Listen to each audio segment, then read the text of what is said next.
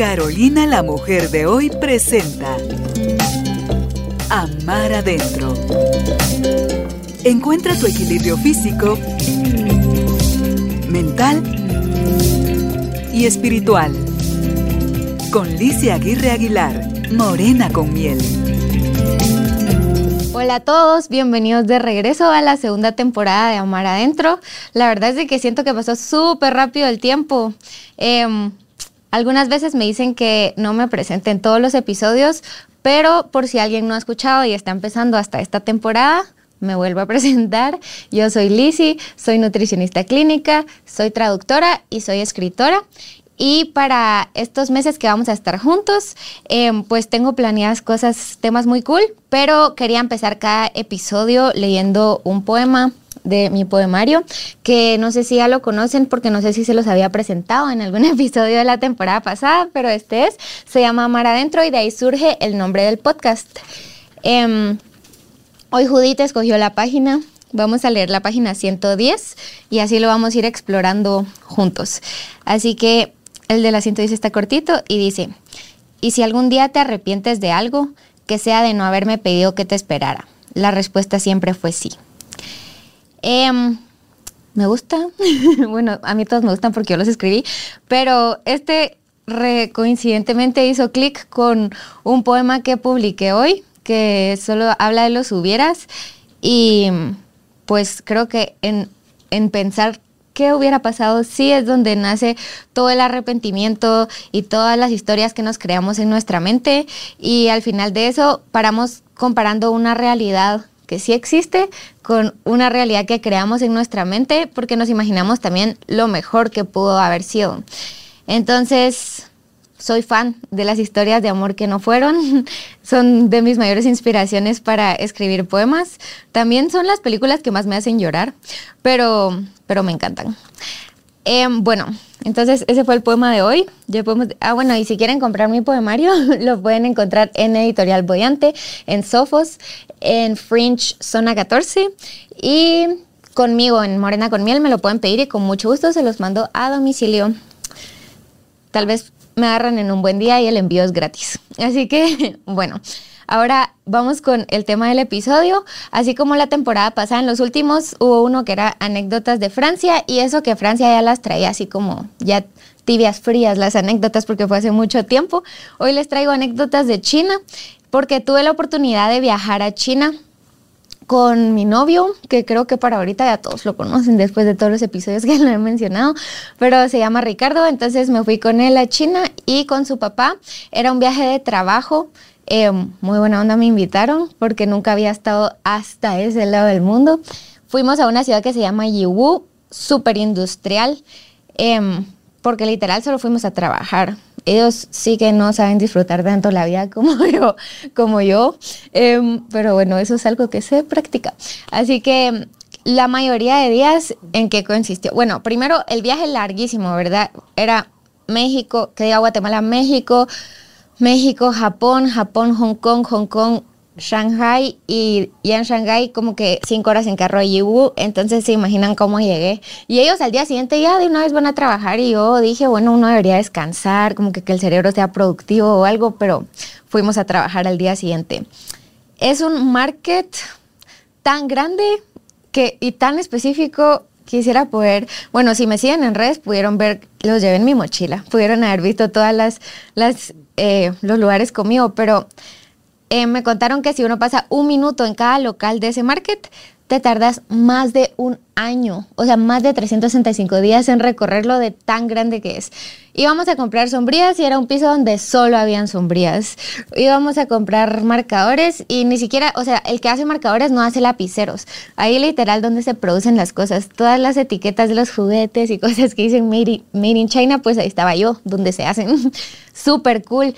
Em, un trabajo difícil, y fácil al mismo tiempo, como que es entretenido y lo que hay que hacer no es tan difícil, pero ya cuando uno tiene que calcular cantidades, precios y mucho ojo al detalle, tenían ellos, me di cuenta, em, mucho control de calidad, como no, este plástico no sé qué, y a mí todos los plásticos me parecían maravillosos, em, o este juguete no está en tendencia, entonces también hay que estar pendiente de todas las tendencias, eh, ver con qué cosas sí pueden competir y con qué cosas no, con los otros em, locales que, que, están pues aquí en Guatemala o los otros negocios. Y, y así, pero la verdad, muy cool, aprendí mucho. Bueno, ahora ya entrar al país, ¿verdad? Siempre es un choque cultural, o por lo menos yo creo. Cuando fui a Europa también me pasó lo del choque cultural. Eh, en China son súper amigables, eh, te, te, hacen sentir como que si estuvieras en tu casa y son muy atentos, muy gamonales. Por ejemplo, fue el cumpleaños del papá de Ricardo allá y le hicieron una fiesta enorme, globos, o sea, de todo así, regalos, tantos regalos que tuvo que dejar algunos porque no cabían en la maleta. Y yo dije, qué pena, ojalá que nunca vengan a Guatemala si piensan que aquí hacemos fiestas de cumpleaños igual, porque se van a llevar una súper decepción. Pero, pero sí, o sea, muy, muy gamonales. Eh, una cultura en el sentido de que todos se apoyan entre todos y son muy respetuosos. No sé, a mí me gustó muchísimo. Y obviamente también está esta parte del choque cultural, como me costó cinco días atreverme a ir al baño en esos baños. De suerte encontré que los baños con silla de ruedas, eh, para personas con silla, en silla de ruedas, perdón, sí tenían un inodoro normal. Y que me perdonen las personas en ruedas, pero yo lo tuve que utilizar cinco días seguidos porque no comprendía. Tuve que ver tres videos de YouTube para poder entender cómo poder ir al baño ahí. Y la comida súper extravagante, pero yo llevaba casi que la mitad de mi maleta con snacks y cosas porque me dijeron, no, vas a comer, no sé qué, vas a bajar de peso y siempre no. Eh, me encantó la comida allá, súper mariscos, era para mí, era seafood heaven. O sea, como que miles de mariscos. Eso fue lo que más comí, pero si no, también probé cordero, ganso, como que carnes que no eran tan extravagantes ni cosas. O sea, no les digo que comí culebra o no sé, es que esa es la que más se me ocurre que todos me decían alacranes. nada que ver, o sea, cero que ver. Eh, algo que me llevo de China y me acabo de dar cuenta que llevo un montón. a partir de ahorita lo voy a intentar quitar en el resto del episodio, así que ustedes me dicen si encuentran alguno. Pero mm, las mesas redondas que tienen esa cosa giratoria en medio para que todos compartamos comida, me parecieron maravillosas. Yo quiero tener una de esas mesas en mi casa porque creo que promueve mucho la convivencia en la hora de la comida. Y bueno, hay que ser muy cuidadosos para usarla porque pasó que uno de los que trabaja ya con ellos estaba enfermo y al día siguiente yo ya estaba enferma. Me dio como amigdalitis y tuve que tomar antibiótico, pero sobreviví tres días de antibiótico allá y logré sentirme mejor después. Fue solo rapidito, pero yo pensé como fijo pues y todos compartimos comida, pero bueno, sí fui cero, cero asquienta, quejosa, quejumbrosa, como que yo pensé, bueno, si voy a vivir esta experiencia, me la voy a disfrutar al máximo. Y eso lo saqué, voy a meter una mini anécdota aquí muy rápido, pero eso lo saqué de la primera vez que me fui a Misiones. Eh, Misiones es parte de un movimiento de Regnum Christi. Y en Semana Santa se van a evangelizar y a pasar eh, toda la semana en un pueblo y convivir con las personas. Y es de las mejores experiencias que he vivido en mi vida. Pero el primer día que llegué yo estaba como que no, no, como que no hay puertas en los baños, no hay regaderas y me tengo bañar a hay chicharras, ¿qué es eso? ¿Qué es eso? O sea, yo no sabía, era como una mutación de cucaracha, yo no sé, qué hacen pipí en la noche además de todo, y hacía calor y la comida no sabía nada rica y así. Entonces yo me propuse en mi mente, dije, bueno, voy a pasar tres días sin quejarme. Cada vez que me cache que me voy a quejar, voy a decir, no, no me estoy quejando, solo estoy viviendo la experiencia, no es buena, no es mala, solo es, así que démosle. Y les juro que desde el día uno, solo uno no se tiene que quejar y solo empieza a darse cuenta de todo lo positivo. Me pareció maravilloso y después de esa experiencia que disfruté muchísimo, he intentado aplicarlo a otras áreas de mi vida.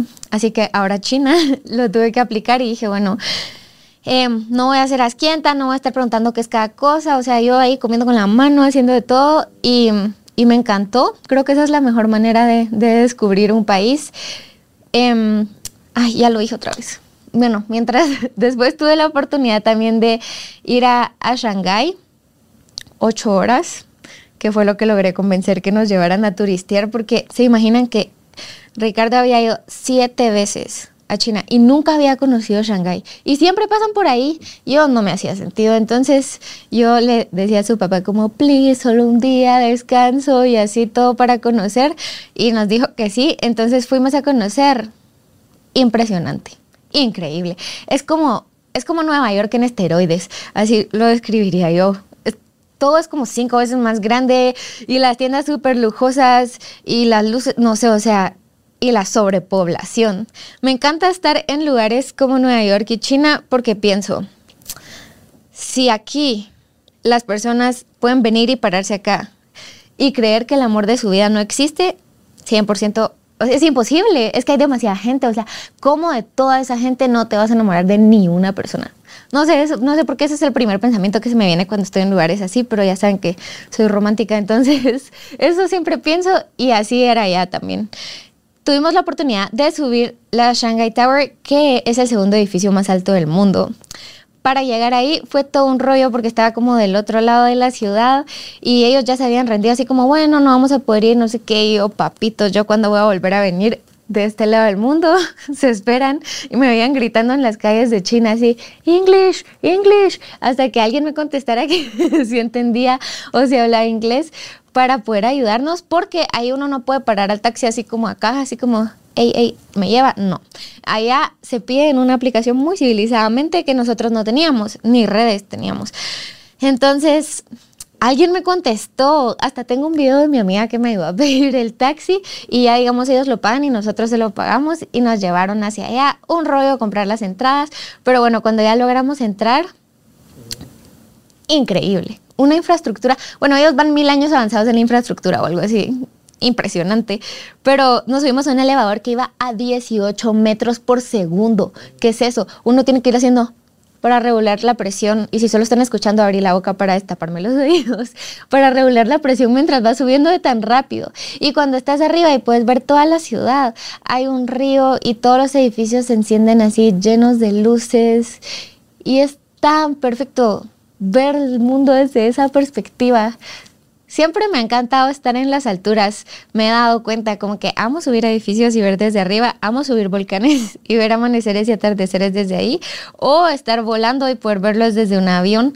Esos son mis lugares favoritos para existir desde arriba. Todo se ve más pequeño, todo se, se te ayuda a agarrar perspectiva.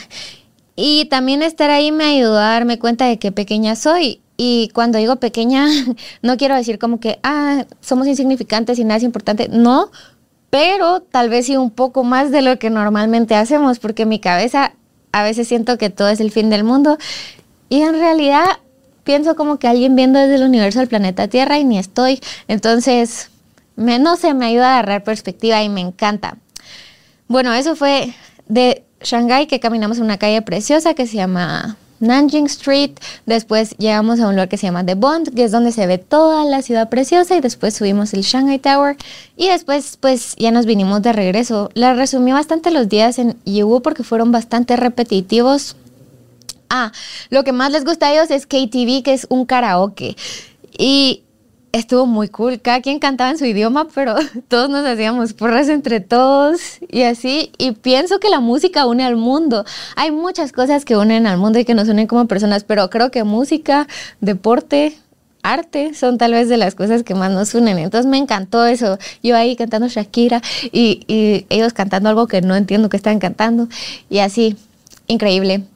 Mm, esas son las cosas que más me recuerdo en este momento, pero si algún día quieren que les cuente un poco más cercano de mi experiencia con un café o algo así, me pueden escribir, yo feliz de contarles. Después cumplí una cosa en mi bucket list. Fuimos a Japón de regreso, ya en la escala de regreso teníamos como 20 horas de escala y comí sushi en Japón. Sueño cumplido, sueño hecho realidad. Ya me puedo super morir en paz, mejor experiencia. Y eso que fue en un restaurante del aeropuerto, así que ni me imagino cómo serán en otros lados, pero Em, yo pienso que en mi luna de miel lo voy a descubrir porque ahí quiero ir. Y también matcha en Japón, delicia, delicia, bendición. Siempre me encanta comer en los países a donde voy. Pienso que es parte de la experiencia de conocerlos. Pero la verdad yo llevaba expectativas muy bajas. No sé por qué, me habían hablado muy mal. Y la superó, o sea, uh, como que si hubiera llevado expectativas altas, igual se superaron todas.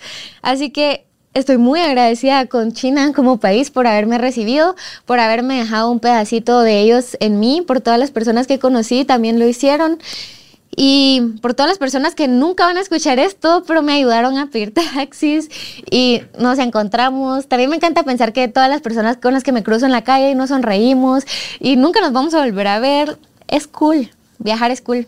Y algún día eh, quiero volverlo a hacer sola y que ya no sea una experiencia tan caótica como en Francia. Pero por ahorita acompañada estuvo increíble y me lo disfruté muchísimo. Pueden ver fotos en mi Instagram, Morena con Miel, si quieren. Y pues eso es todo de mis anécdotas de China. Espero haberlos entretenido un rato. Espero que les haya gustado el poema del principio. Recuerden que pueden comprar mi libro en todos los lugares que les dije. Y que pueden encontrarme en Instagram como Morena con Miel. Y si quieren escribir eh, algo que tenga que ver con el podcast, también pueden escribir a Carolina, la mujer de hoy, que con mucho gusto nos ponen en contacto o dejar sus comentarios en YouTube, lo que sea. Ustedes se encuentran en el medio y nosotros respondemos de regreso. Así que muchas gracias por escuchar y bienvenidos otra vez a la segunda temporada. Vamos a aprender muchísimo y a crecer mucho juntos. Les mando un gran abrazo y un beso donde sea que estén. Nos vemos en una semana. Que estén muy bien. Bye. El amor empieza por nosotros mismos. Amar adentro. Una presentación de Carolina la mujer de hoy, con Licia Aguirre Aguilar, Morena con miel.